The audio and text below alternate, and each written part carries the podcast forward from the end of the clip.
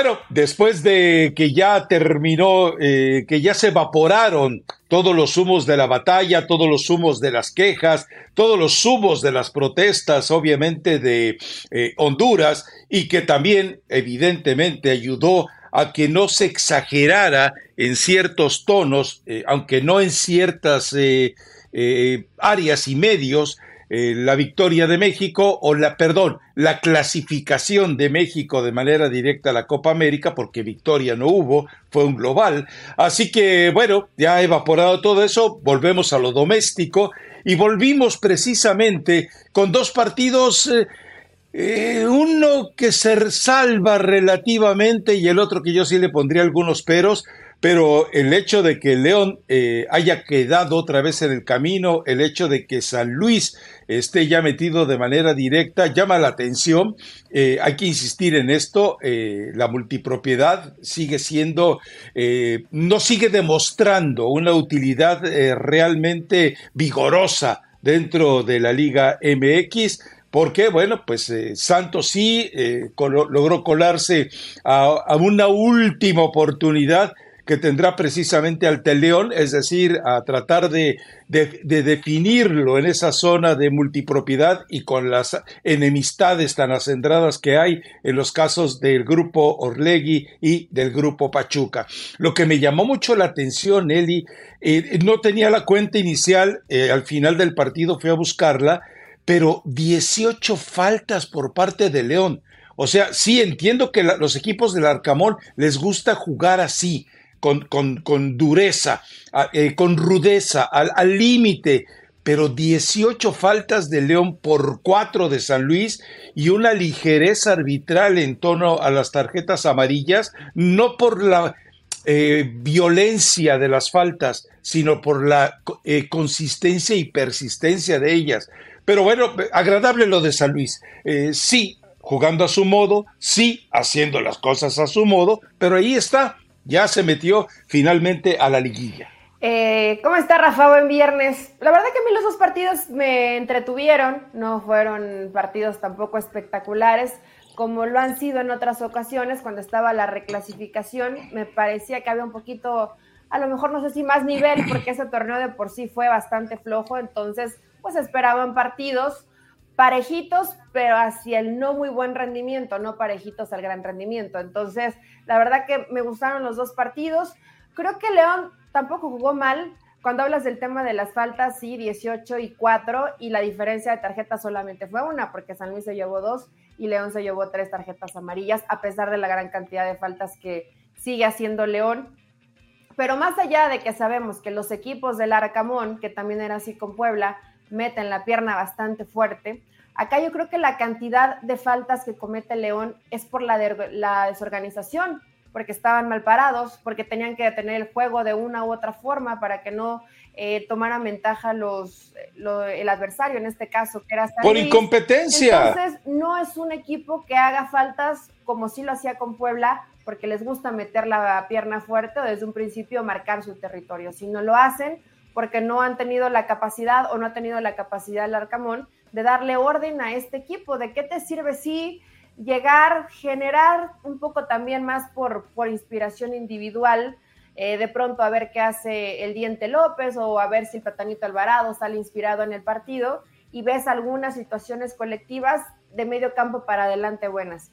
Pero la defensa de León sí es para, para llamar la atención. Tuvieron pues todo el torneo para corregir, se habló de lesiones. Que era el sello del Puebla del Arcamón. Defender muy bien. Era el sello del Puebla del Arcamón, defenderse bien. Exactamente, defenderse bien sin la pelota, porque no priorizaban tener el balón. O sea, realmente el Arcamón había hecho de Puebla un equipo que era muy difícil hacerle gol.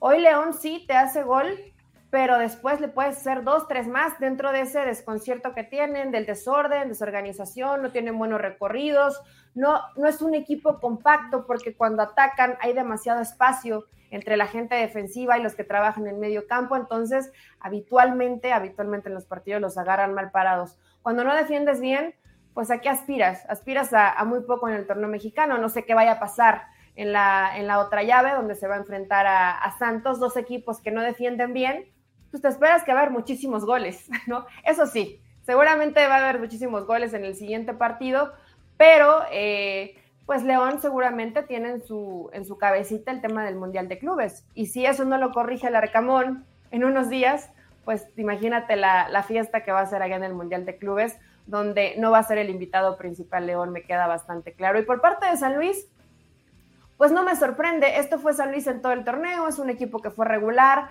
que compitió con pocas armas, que ayer eh, increíblemente ves una actuación buena de Jürgen Damm después de cuántos años. Creo que dijeron que después de cinco años hizo gol, pero más allá del, del gol que hace después de cinco años, pues el tipo intentó, llegó a línea de fondo, mandó algunos buenos centros, ganó duelos. En la Liga MX. En la Liga MX. Entonces, eh, bendita Liga MX que le da esta posibilidad a jugadores que ya no estaban en el radar del protagonismo y aparecen en la liguilla. Mérito también, Rafa, del entrenador, de Gustavo. Si hay futbolistas que se recuperan, que pueden llegar a tener un rendimiento medianamente bueno, pues mucho tiene que ver el entrenador, que es joven y que hoy, bueno, le toca un rival muy difícil, pero no invencible como es Rayados. Un equipo que por nombres puede ser muy complicado, pero que en cuestión futbolística creo que tiene mucho más clara la idea San Luis de lo que juega a Rayados de cómo juega. Entonces,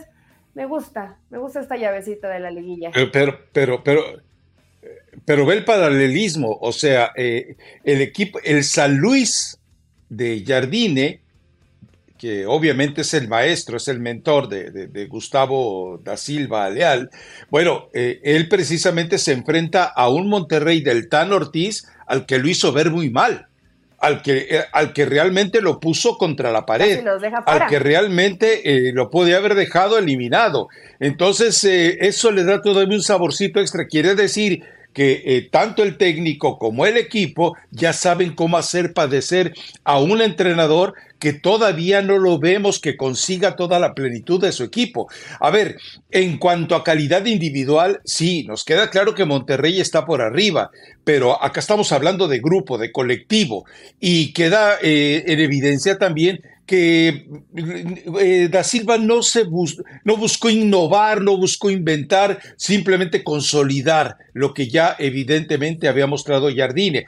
Algo tiene extra eh, eh, da, Silva para poder lograr eh, eventualmente sacar a veces lo mejor o un poquito más de lo que normalmente le sacaba a ese mismo equipo, casi casi el mismo Jardín. Así que vuelve, le, pone un poquito de morbo a esta, a, esta ronda, ¿no? A esta fase.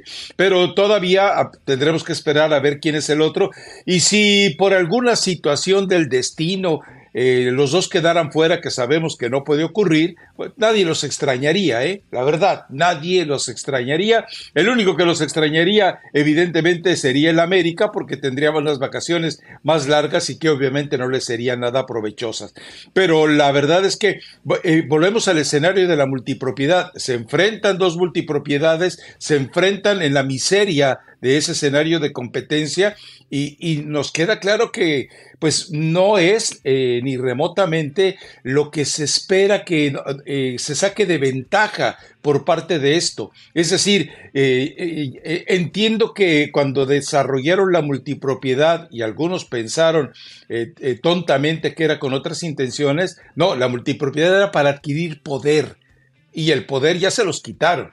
El poder ya lo perdió Grupo Orlegui, el poder ya lo perdió Grupo Caliente, el poder ya lo perdió Grupo Azteca, el poder ya lo perdió Grupo Pachuca. Todo el poder que ellos esperaban consolidar en la, en la dimensión de voces, eh, votos y discursos, pues ya se les vino abajo, porque sabemos que ha habido, hay y habrá solamente una voz eh, cantante y mandante dentro del fútbol mexicano, que es la de Emilio. Y, eso, y Emilio entendió pronto que la multipropiedad lo único que hace es desangrarte. Recordemos que él quiso también montar un reino. Él tenía San Luis, tenía Necaxa, tenía la América, tenía el Atlante, y se dio cuenta que no necesitaba tantos peones cuando ya tenía el poder. O sea, si soy el dueño, ¿Para qué quiero? Eh, si, mi voto es más que el de los otros 17 inútiles, ¿para qué me preocupo? Ahí está. Y bueno, entonces entendió. Los otros también ya deben haber entendido. Aparentemente hay un proyecto ya eh, no, me han dado más datos. Lo único que sé es que la bomba tiene un proyecto para los extranjeros, un proyecto para la multipropiedad y otro proyecto para eh, torneos de, menores de edad. Vamos a ver hasta dónde lo puede desarrollar, pero lo que pasa es que la bomba pensaba, Juan Carlos Rodríguez pensaba que ya tenía resuelto lo de la selección mexicana pues resulta que no lo tenía tan resuelto después de que vemos la forma en la que a México le cuesta tantísimo trabajo poder meterse de manera directa a la Copa América. Pero bueno, eh, yo creo que debe de ir, espero que vaya Santos, me gustaría más que fuera Santos por, por seguir viendo a Bruneta. Ay, mi Bruneta de toda la vida. pues mira, eh, obviamente, en el caso de, Santos y Mazatlán, creo que fue un partido también mucho más parejo, mucho más parejo de lo que nos, imaginábamos, ¿no? Creo que Mazatlán, y sobre todo en, el segundo tiempo, tenía por, por momentos del partido contra la Lona Santos, que así como hablamos de León, que es un equipo de no, que no defiende bien. ¿Cómo que la Lona Santos? Lo tenía en la Ah, la lona a Santos. Ah, ah, ok, ok. No es que entendí. La lona Santos, dije, pues es hermana de la Lina Santos, ok. Perdón, perdón, me ofusqué, me ofusqué, me ofusqué. Bueno, estaba encima de. Pues tampoco, tampoco mejora la situación. Estaba dominando el partido Mazatlán eh, por, por lapsos, sobre todo de la segunda mitad, lo cual me pareció, pero te digo, estuvieron entretenidos. No fue tanta desventaja como cuando veías el partido Santos-Mazatlán. Puedes pensar que era de trámite para Santos, pero defiende tan mal Santos, tan mal, que hace que el otro rival pueda aprovechar y pueda tener algunas posibilidades que al final pues no terminan concretando, ¿no? Pero Santos ya estaba pidiendo la hora. Tú quieres ver a Bruneta, la verdad que ver a Bruneta, ver a Preciado, eh, creo que Dubán Vergara ha sido como regularcito, ¿no? Pero no, no es tan brillante con el equipo. tampoco es el, futbolista que te marca tanta diferencia. Pero tiene un gravísimo problema Santos y es su medio campo. Cervantes y Aquino, todos los jugadores les ganaban la espalda, les ganan en velocidad. Entonces, cuando tu equipo está partido, pues es el, es el problema similar que a lo mejor puede tener León cuando no defiendes bien, cuando tu media cancha, donde por ahí tienen que transitar la mayoría de los balones para llegar a los delanteros. Por eso Bruneta tiene que hacer tanto sacrificio. Por eso a veces lo ves que no está en zona de ataque, que tiene que bajar para recuperar la pelota y después aprovechar los metros que tenga adelante o quitarse rivales. Lo mismo eh, preciado. Entonces, eh, esta es la situación de Santos que también nos, nos prometieron que con repeto que iba a ser un equipo casi igual que el de Guillermo Almada y no es un equipo con el orden que han tenido los equipos de Guillermo Almada tácticamente. Entonces, va a estar sabrosito. Yo, es, esta llave, Rafa, eh, va a pasar el que defienda menos mal. ¿Quién crees que defiende menos mal de Santos y de León? Están, están ahí. Eh, es que eh, si, te fijas en algo, Santos no eh, tenía tan mal escenario o filtro defensivo cuando estaba ya Alan Cervantes y eventualmente se utilizaba otro. Lo que pasa es que Pedro Aquino, que el Pedro Aquino que vendió el León, aquel Pedro Aquino que León hizo creer que era un jugadorazo, recuerda que llega al América como refuerzo estelar y desaparece. Digo, hasta yo era tanto Santos, le ganaba el puesto, y luego de repente te vas al otro escenario eh, en el cual eh, llega al equipo de, Santos y no ha podido, o sea, si te pones a analizar lo que hace Cervantes, él sigue haciendo su chamba, eh, mejor tal vez, ya sin presión emocional, que la que hacía con Chivas. Pero eventualmente lo de Pedro Aquino, sí, nos queda claro que aquel Pedro Aquino, ese seleccionado peruano, desapareció en la Liga MX, ¿eh? desapareció desde la América. Entonces sí, pero... Pero Cervantes está solo y el que esté solo... Y, nada más. No puede cubrir por derecha, no puede cubrir por izquierda, no puede ayudar defensivamente, o sea, no puede hacer un jugador hacer todo. Al final terminó sacando a, a, ah. Aquino, pero aún así no mejoró porque no se conocen. Y lo mismo en la defensa. Antes yo creo que Santos tuvo una de las mejores parejas defensivas con Doria y con Torres. Hoy han ido buscando, inclusive habilitado futbolistas que no son en la posición. Eh, una mala planeación, podríamos llamarlo, de, del equipo. Y más o menos está eh, parecida la situación de León. También pero es como una mala planeación. Acuérdate, Rafa, y cuando hablabas de situaciones es que es una situación individual, Eli, ¿no? A ver, el Doria no puede haberse olvidado de jugar también al fútbol y de ser un futbolista que iba a la área contraria y te resolvía partidos. Y lo de, Torres, pues es exactamente lo mismo. Eh, es decir, yo creo que es, eh, es algo personal, individual, no sé si es hartazgo, eh, no sé si es alguna incomodidad con la directiva, no sé si es eh, con el técnico, porque recordemos que eh, esas variantes que ha habido con Santos no le han sentado bien. Pero, y, en el caso de Bruneta, ¿te acuerdas que antes de que arrancara este torneo, terminando el otro, yo decía, Bruneta va a la América. O sea, con la facilidad con que Emilio llega y le mete mano a la bolsa a Iraragorri, dije, se lo va a llevar, porque ese es un jugador fuera de serie eh, para la Liga MX, para la Liga MX. Y, yo creo que ahora sí se va.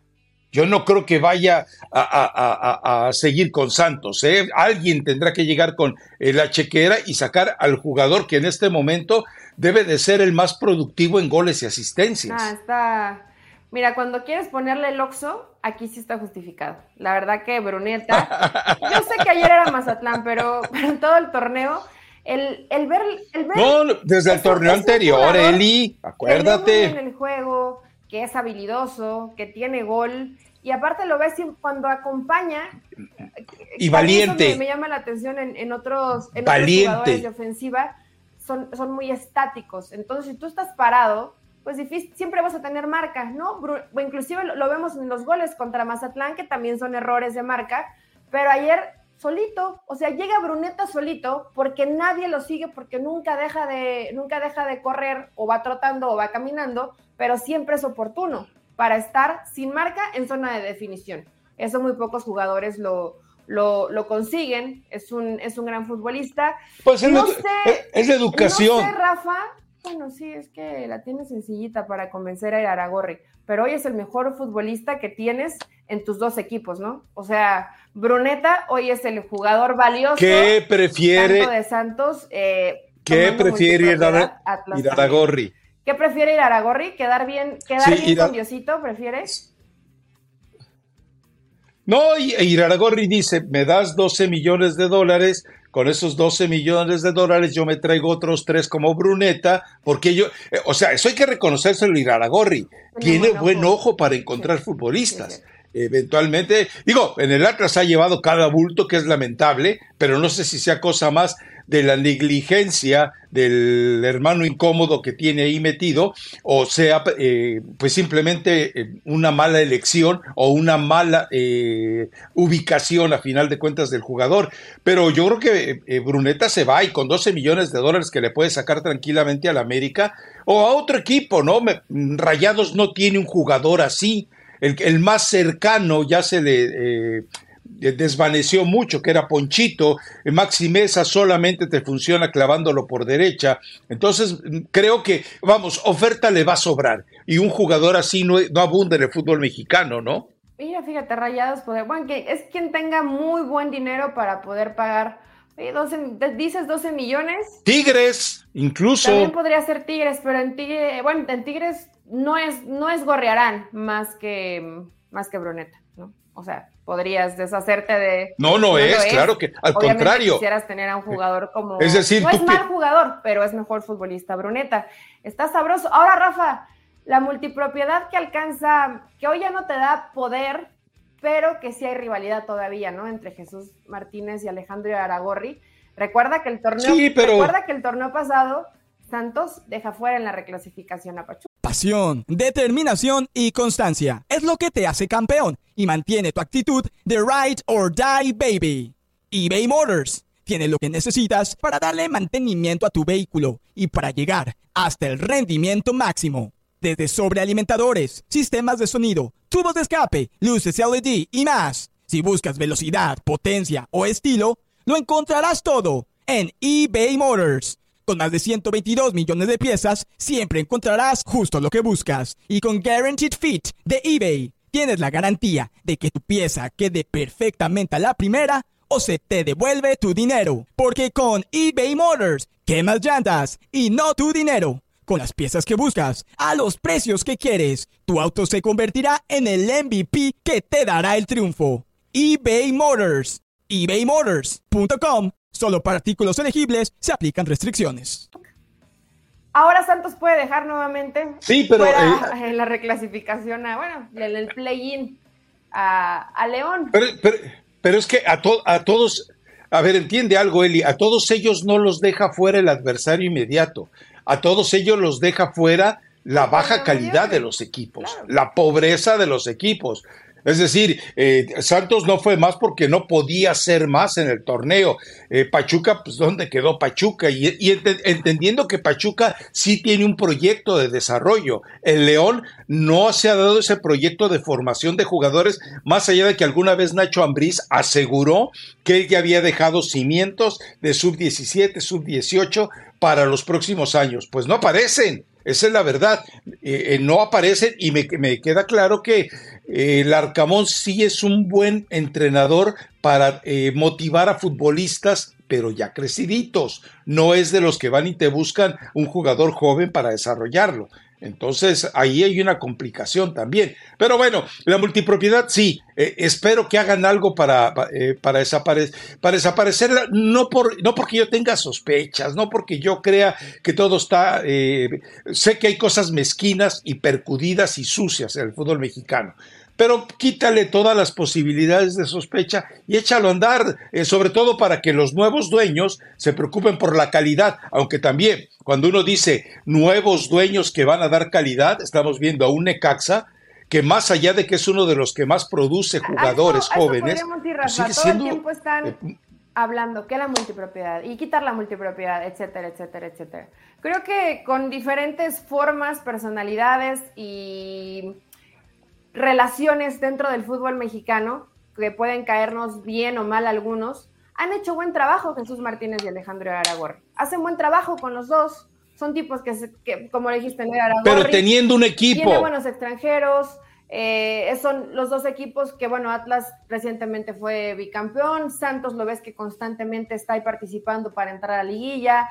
Eh, sacan jóvenes, tanto en, tanto en Atlas como en Santos. No son demasiados, pero de pronto ves dos o tres nombres que aparecen. Lo ha dejado de hacer Santos.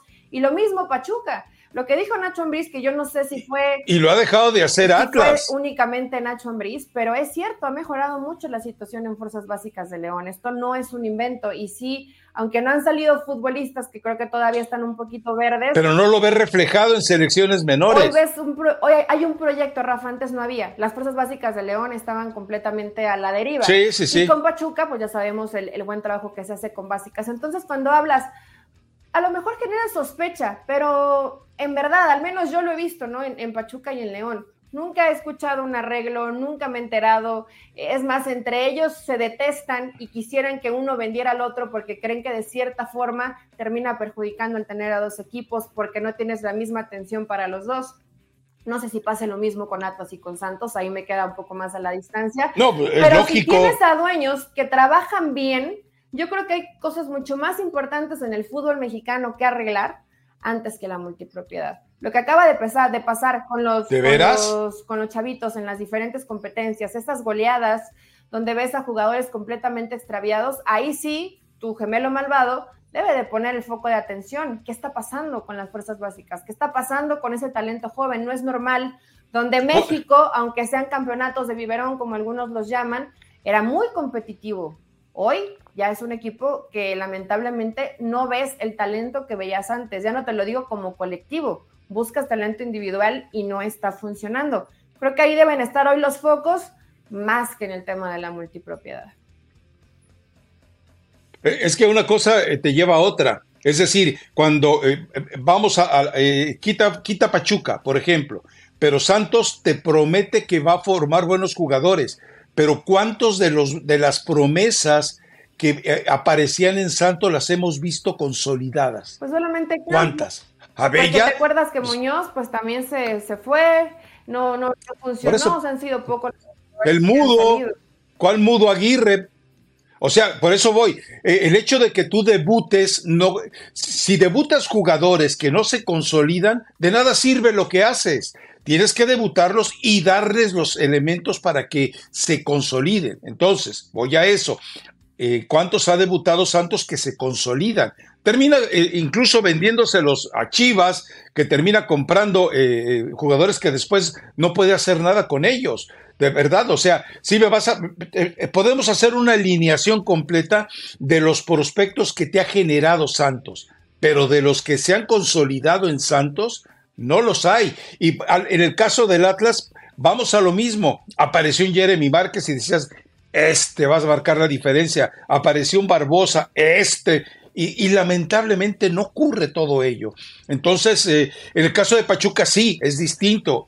Eh, Chucky Lozano, más allá de los defectos que ya hemos señalado, Luis Chávez, el mismo Chiquito Sánchez y, la, parvada que tiene ahí de mocosos, también en un momento dado puede aparecer dos o tres de ese nivel.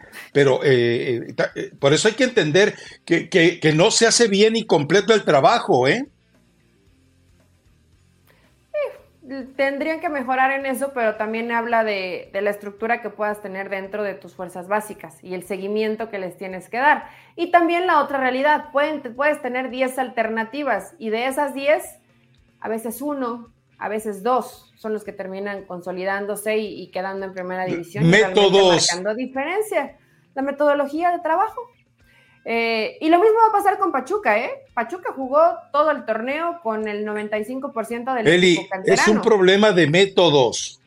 ¿Por qué de métodos, Rafa? Métodos, bueno, métodos, eh, creo que fundamentalmente habría que pensar en la posibilidad de que solamente se apeguen, por ejemplo, el caso de la multipropiedad, a un trabajo específico para desarrollo. Es decir, eh, vayamos, por ejemplo, al caso de Pachuca y de León. El Pachuca sabemos que, está, que tiene una forma de dirigir la escuela de fuerzas básicas y el León no es un modelo eh, que se haya copiado necesariamente. La gente que sabe lo que tiene que hacer en Pachuca, mental, emocional, eh, por antecedentes, por cultura eh, propia, no es la misma que la gente de León. Y es que no podemos entender que dos, dos organizaciones idénticas no te puedan dar los mismos resultados. Quiere decir que las personas que tienes bajo tu mando no las has educado de manera correcta. Y eso pasa con Santos y eso pasa con Atlas. Atlas tiene una, una, serie de buscadores que han, sido, han venido a menos. Bielsa dejó eh, prácticamente un, un organigrama a nivel nacional para buscar jugadores en todos los estados. Eso ya se perdió, lamentablemente. En el caso de Santos, también me parece que es un poco regional la búsqueda que hacen ellos. Pero mira, eh, Eli, creo que podemos ir incluso a un ejemplo a nivel nacional. Eh, ¿cuál, fue el último jugador notable que debutó Tigres? El último que tú digas, este sangre tigre. El último jugador que dices tú. Pues ahí está, notable, sí. Eh, no, no seamos serios, Eli. Eh, eh, eh, en el caso de, Monterrey, estamos en lo mismo. En el caso de Cruz Azul, estamos en lo mismo. O sea, dime, dime clubes que, que de verdad tengan una consistencia. Toluca, ¿Cuánto hace que Toluca no te debuta un jugador cuando recuerda que llegó a ser también un aporte importante a selección nacional? Los Pumas. Alexis Vega, ¿no? Toluca. Y, ya lo ves, o sea, vamos a eso, al fenómeno de consistencia. Eh, no, sé si, no sé si viste el, partido, fue muy temprano, relativamente, el de Brasil contra Argentina, sub-17, que Brasil, eh, que Argentina le pasó por encima. Aparece un chamaquito, eh, Echeverry, dicen el diablito, me imagino que por el diablo, el, el, el jugador aquel boliviano, eh, es un crack, marca tres goles hoy y tiene cantidad de muy buenos jugadores menores de 17 años que los vas a ver desarrollarse. ¿Por qué? Porque mantienen el hambre vigente. De repente tú ves eh, lo que les empiezan a pagar en México y se vuelve ya una locura. y aparte, no los mentalizas de hasta dónde quieres llegar. Es un problema serio, de verdad. Lo estamos viendo con Brasil. Yo te pregunto, eh, para mí Neymar es un fantoche que podía haber sido un notable futbolista. Vinicius ahí está, eh, más allá de todas esas eh, situaciones que lo, debilitan y lo desafían dentro de la cancha, como los actos racistas de los que es víctima. Pero dime también, o sea, ¿cuánto hace que no ves a un brasileño consolidado? O sea, Kaká después del balón de oro desapareció. no lo volvimos a ver. Pato no pasó absolutamente nada con él. Robiño, ¿dónde han? O sea, es un problema de formación en todos los aspectos. Ves uruguayos, ves argentinos y de repente te muestran esa personalidad. Dime el, jugador chileno de más reciente brillo en los últimos años. Entonces, eh, creo que es un problema en general, universal, en la, en la forma de estabilizar aún como competidores genuinos. Y bueno, en México, pues ya lo sabemos. O sea, dos campeonatos mundial sub-17 y de qué sirvió? De nada. Perdidos, desaparecidos. Se pierden. Es que entonces, Rafa, ahí debería entrar algún directivo, que en este caso, pues no se tuviera que ser, eh, tendría que ser la bomba o, o alguien más. Y a ver, ¿cuál es el modelo de trabajo más exitoso del fútbol mexicano en básicas? El modelo Pachuca. Ok pues vamos a implementarlo o vamos a intentar que se implemente en, los, en todos los demás equipos del fútbol mexicano, algunos con diferentes necesidades, ¿no? Porque dices, bueno, ¿por qué no hacen lo mismo en León? León no tenía ni canchas para entrenar cuando llega Grupo Pachuca a tomar a León. Entonces, tampoco es un proceso que puedas cambiar de la, de la noche a la mañana, pero hay la forma de, mira, este es el modelo de trabajo y se puede llevar a todos los clubes del fútbol mexicano. Y ahí, pues por lo menos ya tienes una chamba adelantada pero necesitas también a gente capacitada, a entrenadores que crean en el proyecto, en darle continuidad a básicas. Lo que acaba de ser Pachuca, que a mí me pareció que no fue del todo correcto, pero jugarte un torneo con puro equipo sub-21, pues ¿quién más está dispuesto en México a hacerlo, Rafa? ¿Quién más? Y deja dispuesto. ¿Quién más puede hacerlo? ¿Quién tiene? Y sobre todo no hay descenso. No hay descenso. Eh, tienes que pagar la multa. A ver, aunque no desciendas bueno, pero a ver, pero acuérdate, la revelación que hizo alguien de Grupo Azteca, nadie ha pagado la multa.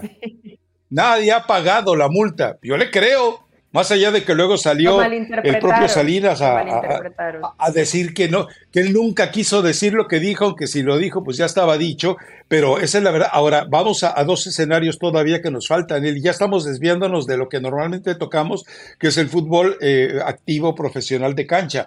Pero eh, las figuras las figuras de la Liga de Expansión, que estaba llamada a ser el verdadero eh, eh, viñedo del fútbol mexicano. Bueno, produce muchos borrachos, como en los viñedos se produce buen vino también, pero la verdad es que eh, el jugador más, más emblemático en este momento creo que es, un, es Blanco de 28 años, 28 años.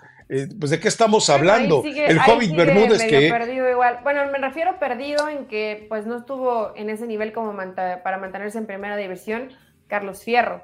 Sí, la verdad ves jugadores que no, no es que sea un semillero, se ha convertido en un lugar donde varios alcanzaron la fecha de caducidad y solo encuentran lugar en Liga de Expansión. Lamentablemente, no es el objetivo de la Liga de Expansión. No, no, y, y ellos son responsables. O sea, el jugador sin vergüenza Estás hablando de, Fierro, el, Cubo Torres creo que anda de goleador en Centroamérica, en Guatemala, creo, ya no me acuerdo. Pero, pero eh, eh, vamos a eso, o sea, ¿cuánto invirtió Jorge Vergara? ¿Recuerdas al Cubo Torres que una vez nos platicó su odisea en Bogotá? En la que lo mandaron de, de, por diosero a, pedir limosna y dijo, no, yo ya aprendí, entendí que, que los privilegios que gozo, ahí está, vegetando, vegetando, vegetando, vegetando. Es un problema de... For eh, te cuento algo que eh, en el caso de Bielsa, y él me lo platicaba cuando estaba en el Atlas alguna vez, y dice, es que aquí no se trata nada más de encontrar jugadores y llevarlos a que sean buenos jugadores, se trata también de darles la personalidad y, y lo comparamos en esa charla con él con los jugadores que iban apareciendo de Pumas. Oh, ya no aparecen esos jugadores en Pumas.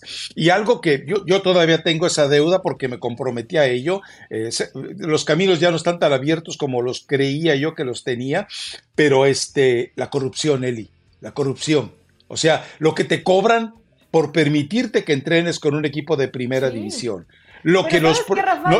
es decir. Estaba un poco incrédula Oh, qué bueno que lo trajiste ahorita a colación, porque por una u otra cosa que he estado eh, viajando, viajando dentro de la República y conoces gente, y oh, es que yo jugaba fútbol en tal equipo, ¿no?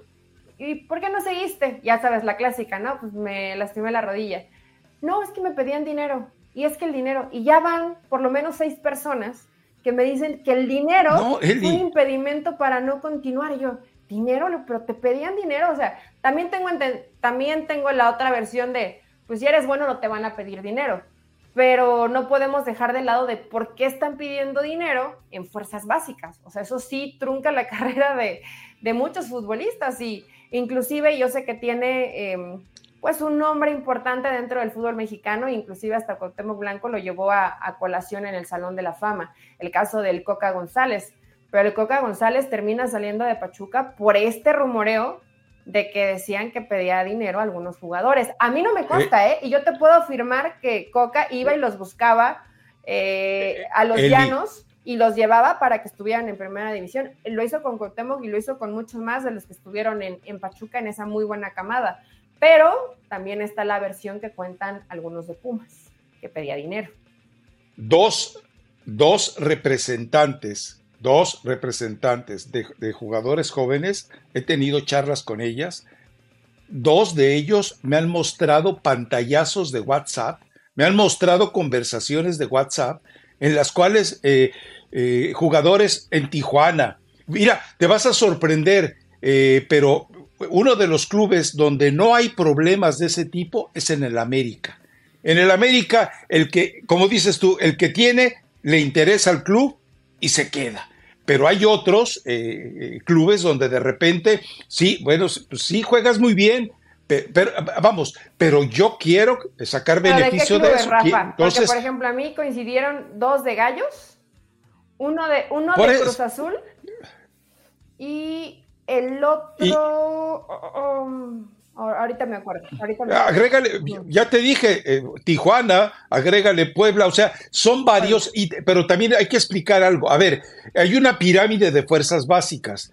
Eh, no responsabilizo necesariamente, aunque deben saber algo, a, la cabeza de esas fuerzas básicas, pero de repente hay en divisiones menores el que sí le dice abiertamente al jugador, bueno, eh, eh, te doy un ejemplo, un futbolista que eventualmente estaba ganando 10 mil pesos al mes, eh, que no le, que le alcanzaba apenas para pagar la renta porque comía en el club, pues de repente le dice, pues sabes qué, me tienes que dar 3 mil, o sea, ya le rompió el presupuesto exigiéndole ese tipo de, de, de, de, pues de sobornos, eh, puedes ponerle como quieras, soborno, chantaje, que a final de cuentas es las dos cosas.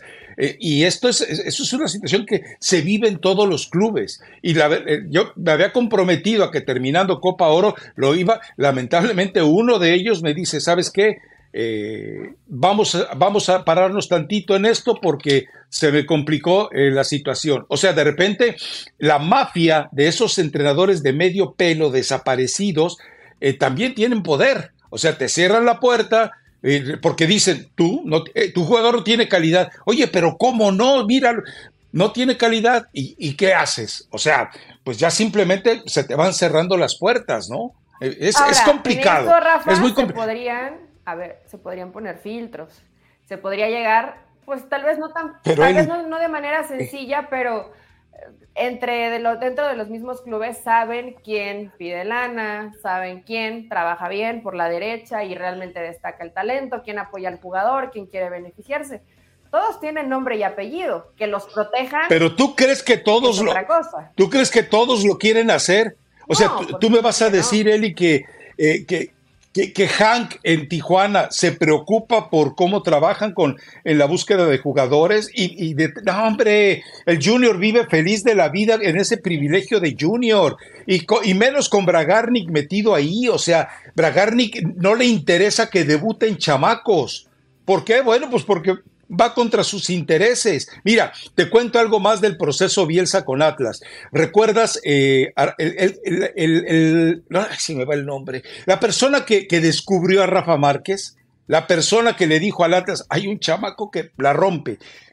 Por decisión de Bielsa, este, eh, este buscador de jugadores ha recibido dinero por cada contrato de transferencia de Rafa Márquez. No recuerdo el porcentaje, creo que era mínimo, pero eh, es decir, tú sabes que descubres un jugador, lo llevas de manera honesta, tiene éxito, tú vas a recibir un porcentaje de cada transferencia que él tenga.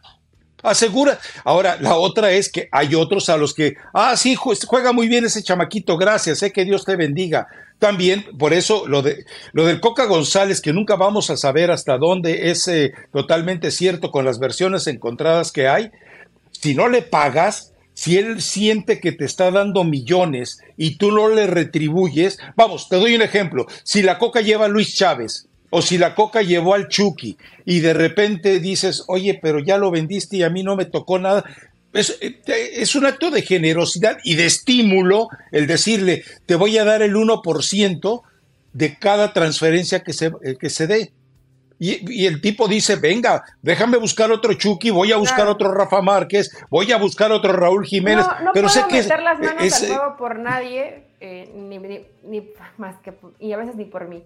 Pero, pues de verdad yo traté varias veces al Coca González Rafa y en verdad era un tipo que no me parecía que se manejara de esa forma. O sea, sí impulsaba y después algunos jugadores que trajo por voluntad decían, mira, no, porque fue un contrato, no porque el club le pidiera que, no, no, no, el jugador de pronto podía recibir algún, algún apoyo económico por agradecimiento, por haberlo llevado, por darle seguimiento, por abrirle las puertas de un club varios lo hicieron. Entonces, eh, yo la verdad pues, no, no creería en esa versión porque nunca jamás lo vi hacerlo, ni intentarlo, ni que rumores alrededor de él eh, hablaran que era ese tipo de, persona. Pero pues siempre está la, otra parte, ¿no? Que también ya la escuchamos en varias entrevistas. Mira, eh, hay, una historia también. En el, eh, Rafa Márquez tenía eh, sus canchas de búsqueda de jugadores y formación de futbolistas muy cerca del estadio Life y también muy cerca de Verde Valle, donde está la. Entonces resulta que gente de Chivas, que ya no está en la institución, no, no, doy los nombres porque no me consta que lo estuvieran haciendo, solamente son referencias de gente muy cercana a las escuelas de Rafa Márquez cuando iban llegando los padres a dejar a, los hijos ahí, oye, este, pues fíjate que yo soy de Chivas, estoy interesado en que tu hijo vaya a entrenar con Chivas, ya lo vimos, tiene potencial. Y Rafa Márquez tuvo que pegar el grito. Ahora también mi pregunta es la otra. ¿Qué pasó con las escuelas de Rafa Márquez donde se estaban formando futbolistas y no apareció ninguna? O sea, no, yo no vi a ninguno de ellos que realmente eh, se pusiera al nivel al que se esperaba con un trabajo, con la capacidad de Rafa Márquez. No estoy diciendo de él como entrenador, estoy hablando de él como todo lo que aprendió eventualmente en el Barcelona para organizar una forma de trabajo. O sea, sí es un. Eh, eh, si, me dices, hablando de las prioridades que tiene la bomba, en ese sentido yo pondría fuerzas básicas, torneos de, equipos menores y ya después te ocupas de todo lo demás. Bueno, y el arbitraje también, ¿no? Es una, es una basura en México. Pero voy a después de Barton. Mientras hay un Barton, México va a seguir avanzando. Eh, no, no, fuera, fuera de eso hay muchas cosas que corregir y que mejorar en el fútbol mexicano y lo de básicas, en verdad que sí es muy importante. Y no, no sé, sí se necesita una buena estructura, sí se necesita inversión, pero de pronto no son inteligentes varios que no se dan cuenta que esa inversión después se regresa. Ve con Pachuca, ¿cuántos no ha vendido? ¿Y cuánto dinero no ha tenido después de que terminas formando buenos jugadores? Eh, pero bueno, Rafa, nos desviamos demasiado y lo cierto, eh, eh, es un tema interesante. No, no, no, no, no, es que es que no nos desviamos, o sea, a final de cuentas, este no es un podcast que tenga que caer en el común denominador de, tampoco de, los otros. o sea, o sí. No, no, no, pero además, insisto, este tema nunca lo habíamos tocado. Y creo que las experiencias que tú tienes y las vivencias que yo tengo del tema vale la, vale la pena sacarlas. Hablábamos el tema de Renato Cesarini con Pumas, uno el tipo que, que le dio la estructura a Pumas para que se convirtiera en tres copas del mundo en la, base de la selección nacional. Y lo del caso de Marcelo Bielsa, que insisto, le dio a México la columna vertebral, una de las más exitosas que entre comillas, que le ha dado a México. Osvaldo Sánchez, Rafa Márquez, Pavel Pardo, Jared Borghetti y agrégale Andrés Guardado. o sea, parece que estaban haciendo bien las cosas en básicas de Pumas, Rafa. Lo estaban haciendo bien. Estaba rescatando. Eh, esa es una, es una pregunta para el Tuca y para Hugo. Ustedes arruinaron las fuerzas básicas de Pumas? Te van a decir que no. pero si uno revisa lo que ellos debutaron y ellos sacaron en Pumas, todo queda en claro que sí, ¿eh? Porque de lo que debutó eh, eh, Tuca, me acuerdo de Braulio Luna, que después él termina echándolo de Pumas, y, había otro jugador, Lara, un jugador alto, eh, de, buena potencia física, y que también desapareció, pero ese fue por cositas de la cabeza. Y Ramón Raya, que pintaba para ser otro García Aspe, pero pues tampoco se, se, mostró a plenitud, ¿no? Pero bueno. ¿Y los nombres que da, Rafa? ¿Cuántos años tienen?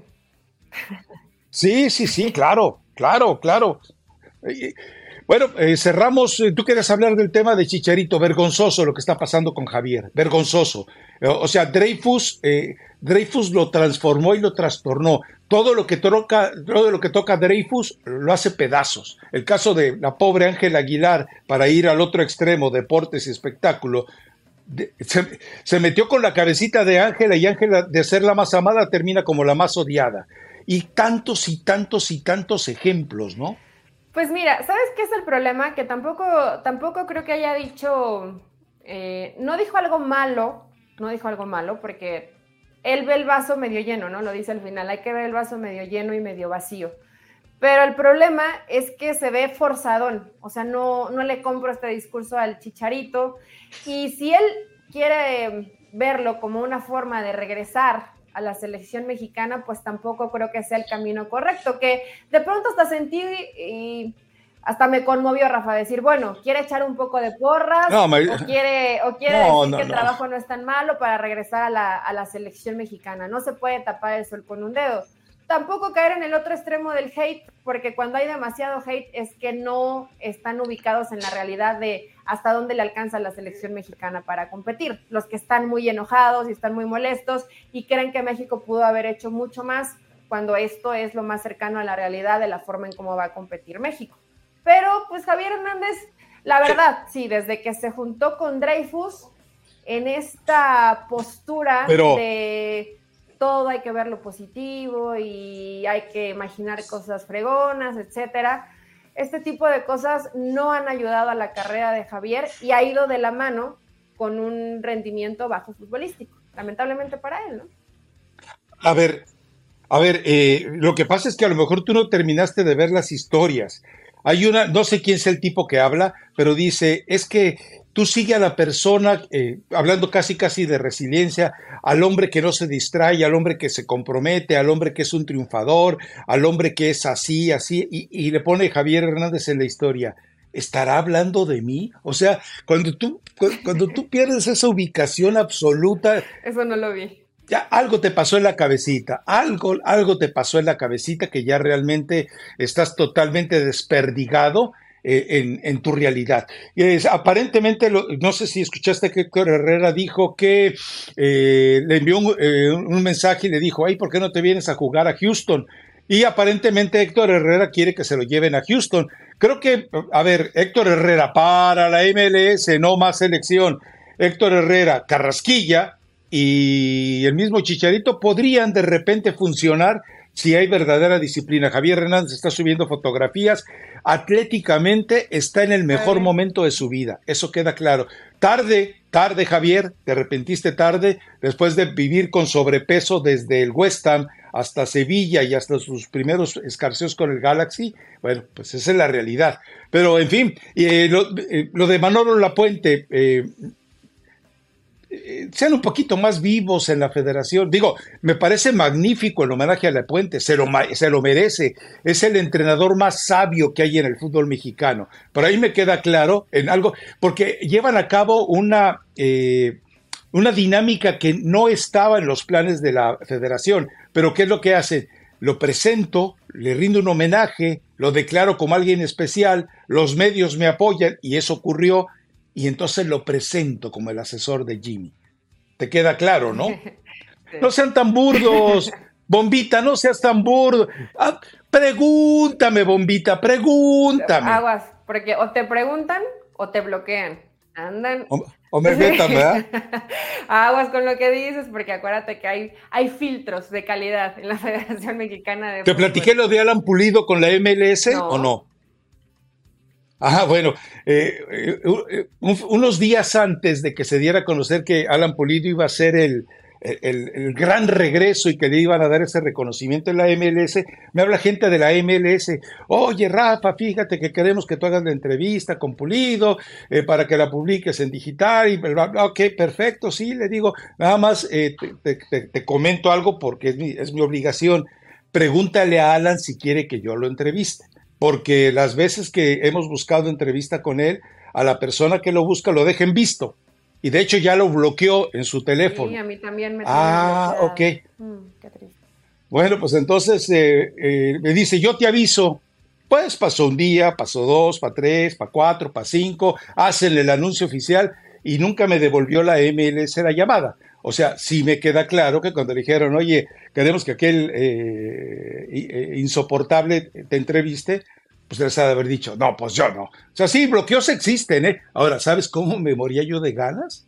Tú querías. Tú querías con, entrevistar a Alan Pulido. Con, Pulido, con, Pulido, habría, con Pulido habría que ir a lo Lugano, a, la, yugular. Y, pero, mira, a mí también me tiene bloqueada y se molestó. Y me bloqueó por algo de raza deportiva. Yo creo que a lo mejor eso no se le olvida a Rafa. Una vez fue como un comentario sarcástico de cuando se liberó de sus, de sus eh, secuestradores. ah, el, John todos, todos, recordamos esa etapa de, de Alan Pulido, que que bueno, ni, ni siquiera Spider-Man, ¿no? Ha, liberado de esa forma tan, tan sencilla. Y no, no, ni John Vick, ni Bruce Willis. Bruce Willis. ¿Cómo se llama el actor que, que hace así misiones que parecen imposibles, que no es la película Misión Imposible? Ah, este. Pero que siempre. Tom Cruise.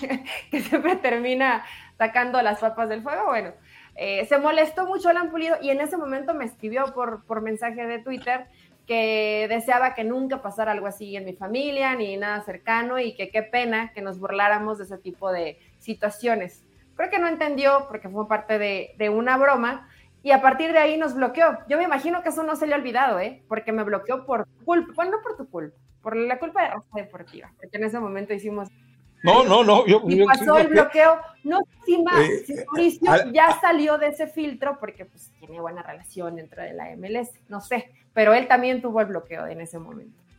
Eh, Mauricio es un queda bien, es el Mr. Nice. O sea, con todo mundo y ya lo conoces. Pero, eh, Alan, te cuento algo. Hasta hace poco, todos tus videos que se filtraron desde los bailecitos esos exóticos que hacías, están en Reddit, ¿eh?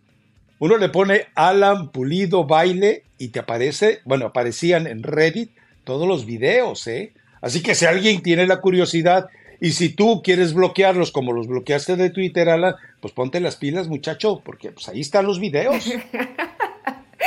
¿Qué, andas, Muy reggaetoneros. buscando en tus tiempos de ocio, Rafa? Ana Pulido No, a, ver, es que a mí me, no tienes, no tienes idea de la cantidad de enlaces que me mandan de todo tipo, ¿eh?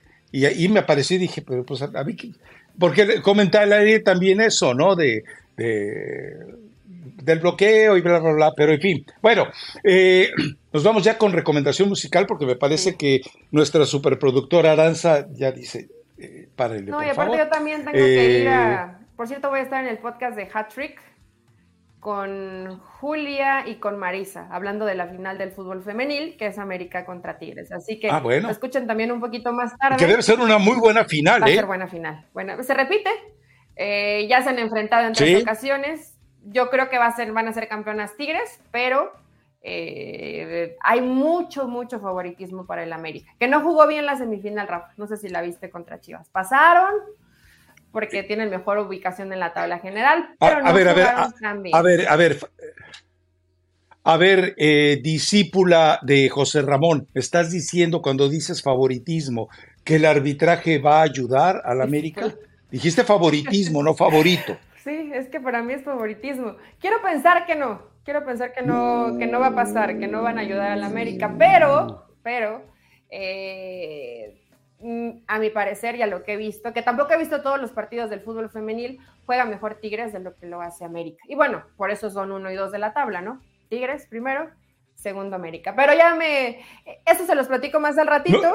Eh, eh, Elizabeth Fernández García de Quevedo, nunca, nunca quería escuchar eso de ti, pero bueno, de modo. ¿Qué le vamos a hacer? Sí, porque ¿sabes qué? Me, puso, me puso un poquito así, un puntitito triste, que luego vienen acá, antes los cuando los hombres van y te dicen algo en este podcast, pues no lo tomo en serio y hasta me da risa. Pero cuando vienen las mujeres y me tiran, digo, no sean así, muchachas. O sea, entre nosotras hay que apoyarnos. ¿Qué te, qué te dicen, Entre nosotras hay que apoyarnos. Es como Rafa y yo, o sea, sí nos despedazamos, pero jamás, jamás nos haremos daño. Jamás. Así Entonces, es, así bueno, mi recomendación musical está un poco, está un poco cachondona para el fin de semana. Pórtenseme bien. Caliuchis y Carol G, labios mordidos. El video, el video está chonchalón. Pues. Vayan a, a, disfrutarlo y vayan a perrear. A ver, de labios mordidos, ¿cómo sería? Digo, por a mí no me sale, obviamente. No, Rafa, no voy a hacerlo. De por sí critican mi boca de pato. no, voy a hacer, no voy a hacer lo de los labios ah. mordidos, pero vayan a escucharla. Tú vienes a humillar mi recomendación. Esta está difícil de humillar, ¿eh? Porque, porque les va a gustar. No, no, mira. Mañana se cumplen tres años del fallecimiento de Diego Armando Maradona. Entonces yo humildemente les traigo la mano de Dios con Rodrigo. Vayan, es decir, el segundo jugador de más alto nivel que ha dado el fútbol mundial después de Pelé, Diego Armando Maradona, que además eh, un capitán como él jamás ha tenido y tendrá Argentina. Eh, vayan y escuchen La mano de Dios de Rodrigo. Mañana, tres años del ¿eh? de Diego Armando Maradona. Eso, es zona de oh, confort. Pues. Pero bueno, nos escuchamos pues no te hubieras acordado tú. ¿No dijiste quién pasa? ¿Santos o León? Eh, ¿No se pueden quedar los dos? Me gusta. Voy con Santos. Quiero seguir viendo a Bruneta en activo. amor por Bruneta. Bueno, tú vas a morderte los labios cuando veas a Bruneta. Pásenla bien, bonito fin de semana. y el lunes hablamos de la liguilla del fútbol mexicano. Chao. Chao.